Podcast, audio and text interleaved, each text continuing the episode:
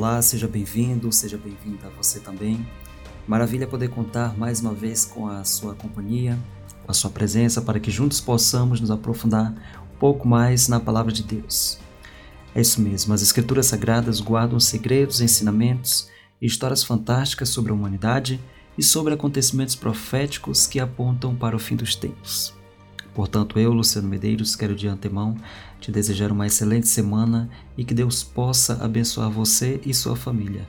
Esse é o podcast Classe Bíblica, o estudo diário da Palavra de Deus, e eu te convido para estudarmos juntos porque chegou a hora do resumo da lição.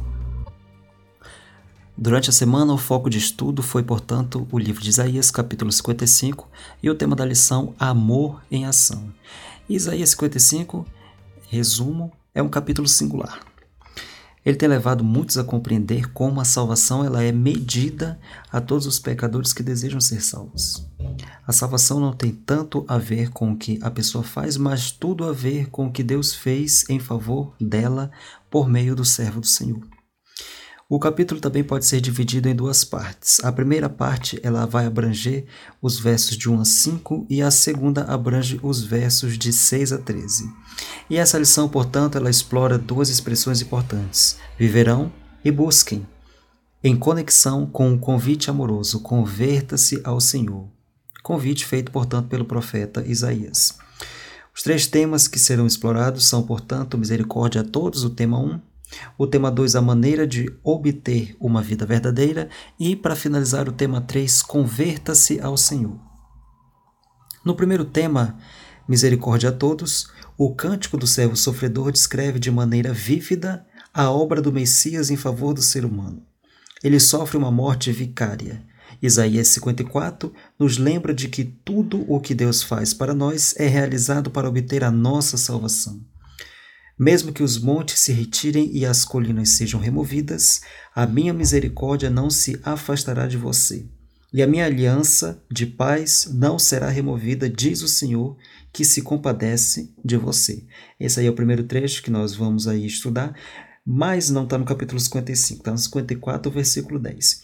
E aí o capítulo termina com a garantia de que Deus dá ao seu povo esta é a herança dos servos do Senhor e a sua justiça que procede de mim, diz o Senhor. Isaías 54, 17.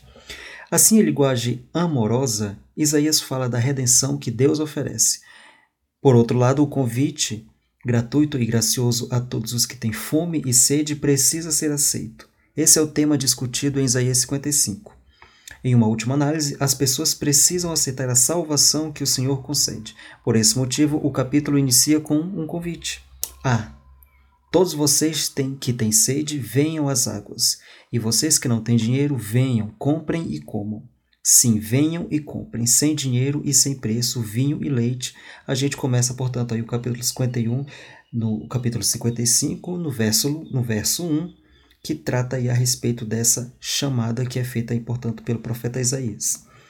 E esse convite abre a porta a todos, o que inclui to todas as pessoas de todos os lugares, muito além das fronteiras de Judá. E ninguém precisa pagar porque a dívida impagável foi miraculosamente quitada para cada um de nós. Já no versículo 3, em claro paralelismo, o autor explica mais sobre o que esse convite inclui. E aí a gente observa abre aspas, deem ouvidos e venham a mim, e vocês viverão. É interessante notar que o resultado natural de ir ao Senhor é que sua alma viverá. E aí o verbo hebraico, né, que a gente, a gente já avalia aí como a, a, aparecendo no texto que significa o verbo viver ou permanecer vivo, ele tem a conotação de salvar a vida. E aí, mais um autor que nos ajuda a entender a respeito desse assunto, ele sugere que essa expressão reflete a ideia de não apenas permanecer vivo, mas de obter vida verdadeira. O que parece também sugerir que esse mesmo verbo ele é usado no sentido de retornar à vida ou reviver. Assim, de acordo com o verso, a única maneira de encontrar a vida verdadeira como entidade nacional e como indivíduo é ouvindo o convite de Deus e indo a Ele. No segundo tema, a maneira de obter uma vida verdadeira, a gente vai pegar, portanto, aí a segunda parte de Isaías 55, dos versos de 6 a 13. que vai reforçar as ideias expressas na primeira parte, por meio do uso da expressão-chave, que é o verbo hebraico, que traduzido para português significa buscai. E olha só o que ele diz no verso 6. Busquem o Senhor enquanto ele pode ser encontrado, invoquem-no enquanto ele está perto. E aí a gente tem outros verbos que aparecem também, como por exemplo um verbo utilizado no imperativo do hebraico traduzido para português, que significa, não é apenas um conselho, mas um comando. E aí, esse significado né, do procurar, quando ele fala sobre procurar, buscar ao Senhor. E aí é, portanto, é a, a questão da consulta. Né? Os outros possíveis significados são consultar, pedir informação, buscar orientação, procurar com cuidado. Buscar o Senhor não é algo estranho à experiência da nação de Israel. Os israelitas foram aconselhados a buscar o Senhor quando vivessem, quando vivessem entre nações pagãs. E olha só o que Deuteronômio capítulo 4, versículo 29 nos diz: De lá vocês buscarão o Senhor, seu Deus, e o acharão, quando o buscarem de todo o coração e de toda a sua alma. Olha só que interessante. E buscar o Senhor também é uma experiência pessoal. Rebeca, por exemplo, buscou o Senhor por causa de uma estranha dificuldade na sua gravidez. Os filhos lutavam no ventre dela, então ela disse: Por que isso está acontecendo comigo? E ela foi consultar o Senhor. Gênesis 25, 22 conta a história de Rebeca. E da mesma forma, o povo de Deus é encorajado a buscar o Senhor, principalmente em tempos de crise. A passagem de 2 Reis 22 narra a experiência do rei Josias. No versículo 13 diz o seguinte: Vão consultar o Senhor por mim, pelo povo e por todo o Judá, a respeito das palavras deste livro que foi encontrado. Em alguns casos, a experiência de buscar o Senhor está relacionada à adoração verdadeira e permanece como a antítese da idolatria. No entanto, boas coisas foram encontradas em você, porque tirou os postes da deusa Aserá da terra e pôs no coração o propósito de buscar a Deus. 2 Crônicas 19, 3. Busca o Senhor também, estando ligado a um relacionamento de aliança. Entraram em aliança de buscar o Senhor, Deus de seus pais, de todo o coração e de toda a alma. 2 Crônicas 15, 12. E da mesma forma, sobre Josa, Jeosafá, disse que ele não andou no caminho dos balins. Pelo contrário, buscou o Deus de seus pais e andou nos seus mandamentos. O salmista afirma: Bem-aventurados os que guardam os seus testemunhos e buscam de todo o coração. Não buscar o Senhor leva a comportamentos que nos fazem errar o alvo de cumprir a vontade de Deus, como se vê na experiência de Roboão, de quem foi dito: Fez o que era mal porque não dispôs o coração para buscar o Senhor.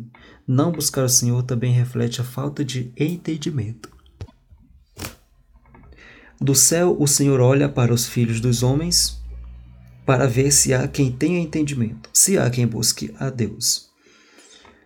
Em suma, o ato de buscar o Senhor é sempre indicativo do desejo de restaurar o relacionamento e obter vida verdadeira. Isaías 58:2 vai nos fornecer mais ideias sobre a busca do Senhor. E olha só um trecho que foi extraído do versículo 2, que eu gostaria de compartilhar com vocês e diz o seguinte: Mesmo neste estado, ainda me procuram dia a dia, têm prazer em saber os meus caminhos como o povo que pratica a justiça e não deixa o direito do seu Deus. Perguntam-me por sentenças justas. Tem prazer em se aproximar de Deus, embora o povo de Deus tenha sido hipócrita em, suas, em sua busca de Deus. A promessa divina é que encontraremos a verdadeira vida quando o buscarmos de todo o coração. E no terceiro tema, para a gente finalizar, converta-se ao Senhor. Isaías 55 vai começar então com um convite.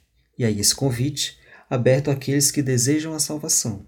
Salvação, portanto, em Cristo. Está aberto a todos. É um convite que traz mudanças radicais na vida, à medida que o destinatário se move de uma experiência salvífica para outra, porque essa mudança é necessária por causa do pecado. E o livro ele é muito claro sobre o que o pecado representa para Deus. E aí a mensagem de esperança para ajudar em Isaías 40 começa dizendo: Jerusalém já recebeu em dobro das mãos do Senhor por todos os seus pecados. O pecado em Isaías é definido como afastamento dos caminhos do Senhor. É viver em oposição à instrução divina. Em outras palavras, escolher uma vida de pecado é optar por viver separado de Deus. Mas as iniquidades de vocês fazem separação entre vocês e o seu Deus. Assim, o pecado é um sério impedimento no relacionamento entre Deus e a humanidade. Isaías 55, particularmente no verso 7, ele segue a mesma orientação que o ímpio abandone o seu caminho e o homem mau os seus pensamentos. Aqui deixa, aqui deixa significar renunciar, sair.